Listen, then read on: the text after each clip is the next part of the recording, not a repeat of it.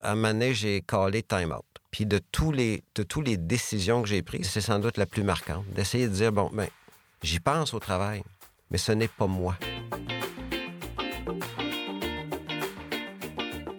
Je suis Marc Dutil. Du lundi au vendredi, je suis le président et chef de la direction de Groupe Canam. Je suis aussi le président fondateur de l'École d'entrepreneurship de Beauce, où je siège comme président du conseil. Je suis aussi euh, père de famille. Vous écoutez le podcast Entrepreneur, être humain avant tout. Je suis Marie-Pierre Guignard de l'École d'entrepreneurship de Beauce, communément appelée l'EEB. Mon rôle est de vous transmettre la magie de l'école en mettant à l'avant-plan les humains qui la font vivre. La mission de ce podcast, c'est de vous faire découvrir que les entrepreneurs sont d'abord humains avant tout.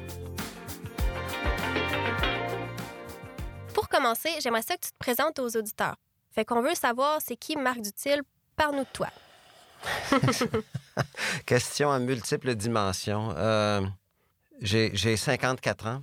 Je suis né le 25 décembre 1964 à Saint-Georges-de-Beauce, fils de six générations d'ancêtres beaucerons qui a grandi dans la maison de l'arrière-grand-père et qui l'habite présentement avec sa conjointe et ses enfants. Je suis profondément enraciné dans la Beauce euh, et aussi dans l'identité de l'entrepreneur, personne d'affaires beauceronne. Mon père a fondé une entreprise, j'y ai travaillé, euh, j'ai reçu les, opportunités, les contraintes, les conseils, les menaces de, de suivre ce chemin-là. Il y a des gens qui me connaissaient parce que j'étais un joueur de tennis. J'ai performé jusqu'à l'université américaine, je me suis rendu compte que j'étais peut-être pas si bon que ça.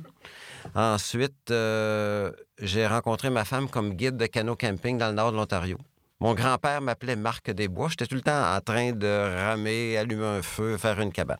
J'ai aussi fait énormément d'informatique. J'ai eu un TRS 80 à début des années 80. J'ai eu un Mac en 84. Euh, en 86, euh, tous les Macs qui sortaient de chez Apple avaient des logiciels que j'avais écrits.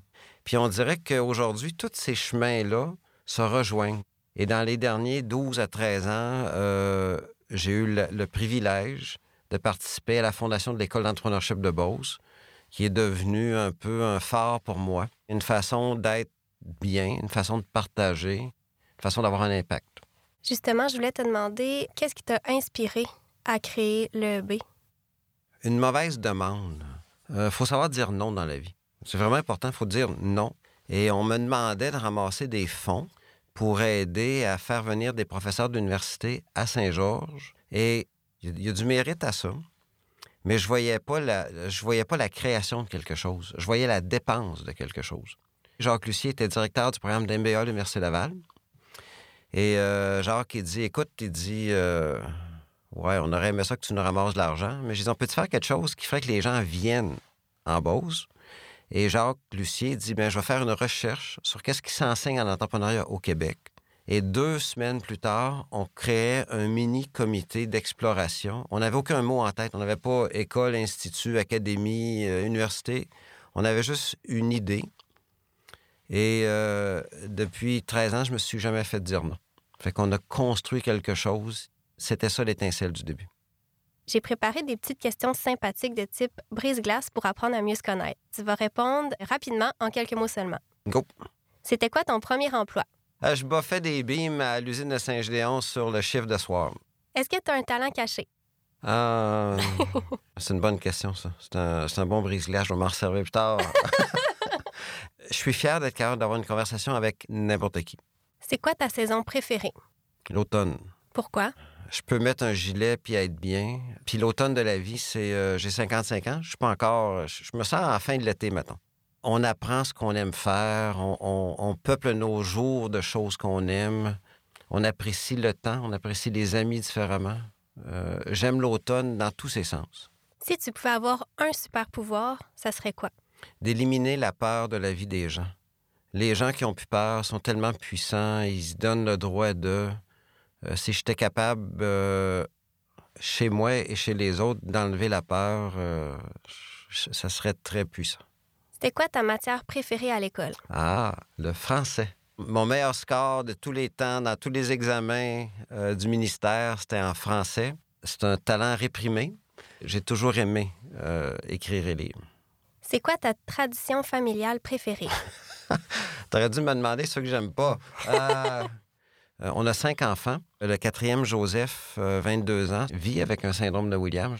Et quand on se retrouve tous ensemble, puis qu'on est les gardiens de Joseph, puis qu'on est bien, je te dirais que ça, c'est les meilleurs moments. C'est quoi la tradition familiale que t'aimes le moins alors? Quand ma mère nous sert une soupe froide à Noël, mon frère et moi, on se lève, on va au micro-ondes, on la chauffe. Noël, c'est pour les soupes chaudes. Quel super-héros aimerais-tu être? Quel âge as-tu? 28. À 28 ans, il faut que je t'annonce que les super-héros n'existent pas. je, m'excuse, là. Oh! J'aimerais être un super-héros euh, vulnérable, euh, empathique, qui a l'ego à la bonne place, qui n'est pas toujours facile. C'est le super-héros que j'aimerais être. On va enchaîner avec des questions sur ces moments forts qui ont orienté ta carrière. Le but, c'est d'apprendre à connaître Marc, l'homme derrière l'entrepreneur. Let's go, on fonce. Quel élément a été déterminant dans ton choix de carrière? J'ai 14 ans. Je suis dans une euh, cabane à sucre en Beauce. Et il euh, faut, faut, imaginer une bouilloire avec un monsieur, dont, un jeune homme, il va avoir 25-26 euh, ans. Sa job, c'est de tirer des bûches dans, le poêle pour que le sirop d'érable bouillonne. Ma mère est derrière la vitre avec des invités. Elle me regarde. J'ai 13-14 ans, je avec ce monsieur-là. Il me regarde puis il dit Tu dois penser que je suis pas si intelligent que ça. tirer des bûches comme job. Mais il dit Je me cache. Je me cache parce que j'ai inventé un moteur à l'eau, puis si GM savait où je suis, il viendrait me kidnapper. Il dit Toi, ton secret, c'est quoi? Fait que j'ai dit Ben, moi, mon secret, c'est que ma mère ne le sait pas, tu ne diras pas. Mais j'ai commandé des cartes géographiques de tout le Canada. J'ai envoyé des lettres, j'ai reçu des affaires. Puis dans ma chambre, j'ai une ligne sur la carte qui me dit comment je ferais pour aller en Alaska, vivre dans une cabane en Alaska. Mon illuminé, chauffeur de sirop d'érable, me dit euh, Penses-tu que le bon Dieu t'a mis sur la terre pour aller te cacher dans une cabane? Quand on a quitté cette soirée-là, j'étais dans la voiture avec mes parents, j'étais assis en arrière. Ma mère a dit euh, Jean-François, t'as-tu raconté des drôles d'histoires? Non, c'est correct. Mais elle a dit Ça se peut parce qu'ils l'ont laissé sortir de l'institution, puis quand il ne prend pas ses médicaments, il y a des drôles de réactions. Quand je travaillais à New York, j'avais une, j'avais une job bien rémunérée, j'avais tout ça, mais j'avais l'impression que j'étais en chemin vers ma cabane en Alaska. Et l'entreprise familiale, où il se passe beaucoup de choses, qui est plus intense, qui, crée de la tension, ça, c'était chez moi. Fait qu'au lieu d'aller me cacher, cette phrase-là m'a toujours resté en disant, ben c'est pas en allant se cacher. faut être chez soi bien enraciné. Quel point tournant a été marquant dans ton parcours? Je pense que les seuls points tournants qui, euh, dont, il faut, dont il faut raconter l'histoire, c'est les gens qu'on rencontre. Tu rencontres des gens extraordinaires, dans l'usine à Saint-Gédéon, dans les bureaux, euh, en Inde, en Roumanie, euh, au Mexique. Euh, ton travail t'amène à rencontrer des gens, t'apprends à apprécier leur talent et tout ça. Mais en même temps, il y, a un point marquant pour moi, c'est le moment auquel tu dis, attends un peu, je ne suis pas mon travail. Puis ça, c'est, ça, c'est vraiment important parce que quand que tu ramènes à la maison l'énergie d'une bonne journée au travail, où tu ramènes à la maison l'énergie d'une mauvaise journée. Ta première demi-heure à la maison, c'est une extension du travail. Puis ta relation avec ta conjointe, c'est une extension du travail. L'humeur envers tes enfants. Et euh, à un moment donné, j'ai callé time out. Puis de, tous les, de toutes les décisions que j'ai prises, c'est sans doute la plus marquante. D'essayer de dire, bon, ben, j'y pense au travail, mais ce n'est pas moi. C'est quoi l'expérience qui t'a fait le plus grandir sur le plan humain? Écoute, j'ai cinq enfants. J'ai pas le droit de n'aimer un plus que les autres, mais on a le droit de les aimer différemment. Parce qu'ils sont différents. Quand Joseph est venu au monde, euh, comme le père de Catherine est pédiatre, nous, on a eu la chance que le diagnostic de sa condition est venu dans les semaines après sa naissance. Comme je suis un, un, cérébral, il a fallu que je processe quelque chose de vraiment difficile. Selon moi, les gens valent la même chose. on a une valeur identique. Fait que si Joseph a une valeur identique à la mienne, il y a beaucoup de bullshit qui sont pas si importantes que ça. mon fils n'aura jamais un char, mon fils n'aura jamais une job, mon fils n'aura jamais euh, un titre, il n'y aura jamais de médaille. Fait que peut-être que ce superficiel-là, je suis capable de le replacer à la bonne place. Et valoir, si on veut utiliser ce mot-là, c'est peut-être une dimension beaucoup plus euh, soft personnelle. Cet événement-là a recadré beaucoup de choses. T'as dit, ne réprimez pas la folie en vous, c'est cette folie-là qui crée quelque chose. Quelle est ta folie à toi, Marc? Euh, merci de me demander ça. Euh, j'aime, j'aime partager. J'ai un petit côté professeur, j'ai un petit côté pédagogue. Euh, j'aime raconter des histoires. Je me suis senti confortable dans des petits meetings à l'ouvrage. Je me sens confortable devant une salle de classe. Je me sens confortable devant quelques centaines de personnes. Je fais un podcast avec toi, puis je vais passer au travers. J'ai de la misère avec l'idée d'un manuscrit. Avec quelque chose de plus substantiel, euh, c'est difficile d'être conséquent pendant 150 pages. C'est difficile de ne pas être jugé pendant 150 pages. Fait que ma, ma folie, ça serait de continuer cette extension-là de mon désir de partager mais j'ai de la misère à, passer la prochaine étape. C'est quoi la chose la plus inspirante que tu as entendue d'un autre entrepreneur? Je te dirais que la, chose la plus dure pour un entrepreneur, c'est de s'avouer à, bout de moyens, de se montrer vulnérable. Puis, euh, je suis un peu tanné des postures de super-héros, des histoires de moi, je savais que. Il y a des belles entreprises qui ont réussi, parce qu'un leader a fait un appel à l'aide, souvent euh, très anonyme. Puis ça m'arrive, ça m'est arrivé il y, a, une heure. Avant de rentrer ici, là, quelqu'un m'a envoyé, on peut se parler demain, j'aurais quelque chose à, dire. Puis quand quelqu'un se donne le droit de faire ça, ben ça, ça m'inspire. Wow. La Bosse est reconnue pour la qualité et la créativité de ses entrepreneurs. Qu'est-ce que la Bosse représente pour toi? C'est une unité sociale avec une belle identité. Euh, je ne veux pas trop être euh, historien, mais les, démocraties modernes ont été fondées il y a plus de 2000 ans dans des villes-États qui avaient environ 50 à 100 000 personnes. la démocratie n'a pas été fondée où il y avait 500 millions d'habitants. En Beauce, le politicien joue son rôle, les gens d'affaires jouent leur rôle, les médias jouent leur rôle, euh, le culturel joue son rôle. On, est capable de détecter les bruits de fond, les mensonges. Euh, c'est une unité où tu peux te sentir citoyen. Puis le, mot citoyen, ça veut dire cité. On n'est pas des provinciens, on est des citoyens. Fait qu'en Beauce, je me sens dans une société qui est fière, qui est ambitieuse, qui est trop petite pour soutenir une entreprise grandissante. Fait que l'entrepreneur doit aller ailleurs regarde la Beauce comme une île trop petite pour ses vikings. faut aller ailleurs. faut aller en Nouvelle-Angleterre, faut aller en Ontario, faut aller en Europe. La Beauce, c'est un, c'est un milieu où tu sais où tu es, tu sais qui tu es, tu sais d'où tu viens, puis tu sais que c'est par l'autre que tu vas continuer à grandir. Justement, au sujet de l'impact, pourquoi c'est important pour toi de donner au suivant? Bien, c'est drôle, parce que c'est la seule chose qui est importante.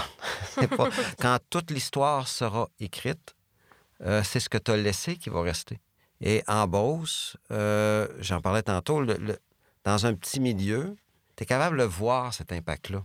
Tu es capable de voir, ben, j'ai aidé à acheter du linge pour l'école euh, là-bas, j'ai aidé à qu'il y ait des déjeuners à telle place. on, a, on travaille beaucoup dans la banque alimentaire, mais tu le vois, ton impact. Et à l'école d'entrepreneurship, c'est pour ça que c'était très important pour nous qu'il y ait un parcours communautaire dans, le passage à l'école aussi, parce que ça donne du sens de redonner.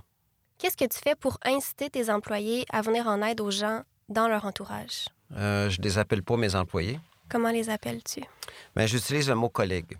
Le mot employé, c'est le cousin du mot utiliser. À cette heure que j'ai vu ça, je l'aime pas le mot. Je n'emploie pas les gens souvent, les, bien, évidemment, les gens viennent voir Canam, auriez-vous un petit don à nous faire, auriez-vous ça? Puis à quelques reprises, j'ai dit, OK, parfait, on va vous aider, mais vous allez accepter un de nos collègues sur votre CA. C'était ça le win-win, c'est que il y a un collègue qui va apprendre à s'impliquer, il va rencontrer des gens, puis lui-même va se sentir bien. Je pense que la première chose, c'est de donner l'exemple aussi. Tu vois, j'ai pas les cheveux longs parce que samedi, au party de Canam, on est euh, au-dessus de 60 personnes qui se sont rasées le coco pour le cancer. Puis euh, quand on est rentré dans le party samedi soir, on avait peut-être 10-12 qui avaient euh, dit go. Puis il y a eu un effet d'entraînement. On a ramassé, on va ramasser près de 50 000 Fait que je te dirais que si t'es le premier sous le clipper, ben, il va en venir un autre. C'est comme ça. C'est beau. Est-ce qu'il y a un dernier message, Marc, que tu aimerais nous partager avant de conclure? Oui, dans l'histoire Canam, d'où ça vient, les acteurs, c'est un, une histoire un peu, plus, un peu plus vieille, un peu plus connue. Je suis dans les foulées de quelqu'un qui s'appelle Marcel Dutil. Mais à l'EEB aussi, il y a une foulée. Puis quand l'école a commencé, j'ai l'impression que je suis, je, suis un des, des, des, pionniers qui a été le plus visible. Mais il faut penser à Mario Girard qui a beaucoup aidé au niveau du marketing. Jacques Martel qui a construit l'école, littéralement. C'est Jacques avec son, une équipe, euh, Léon qui a construit l'école. Nathalie Riverain qui initialement s'est mis les mains dans la pédagogie, beaucoup avec Katia Renault, qui a aidé aussi à diriger l'école pendant plusieurs années. Puis j'aimerais que les gens réalisent à quel point il y a eu des, centaines de gens qui ont créé l'école. Je pense que les plus fous dans toute l'aventure de l'EEB, c'est la C1, qui ont dépensé le prix de deux chars ou de cinq vacances en Floride pour s'inscrire à un programme qui n'existait pas, qui ne diplômait pas, qui n'avait pas un curriculum fini.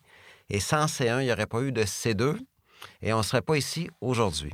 C'est de la reconnaissance que j'ai envers ces gens-là qui ont fait confiance et euh, je voudrais pas qu'ils soient oubliés dans l'histoire.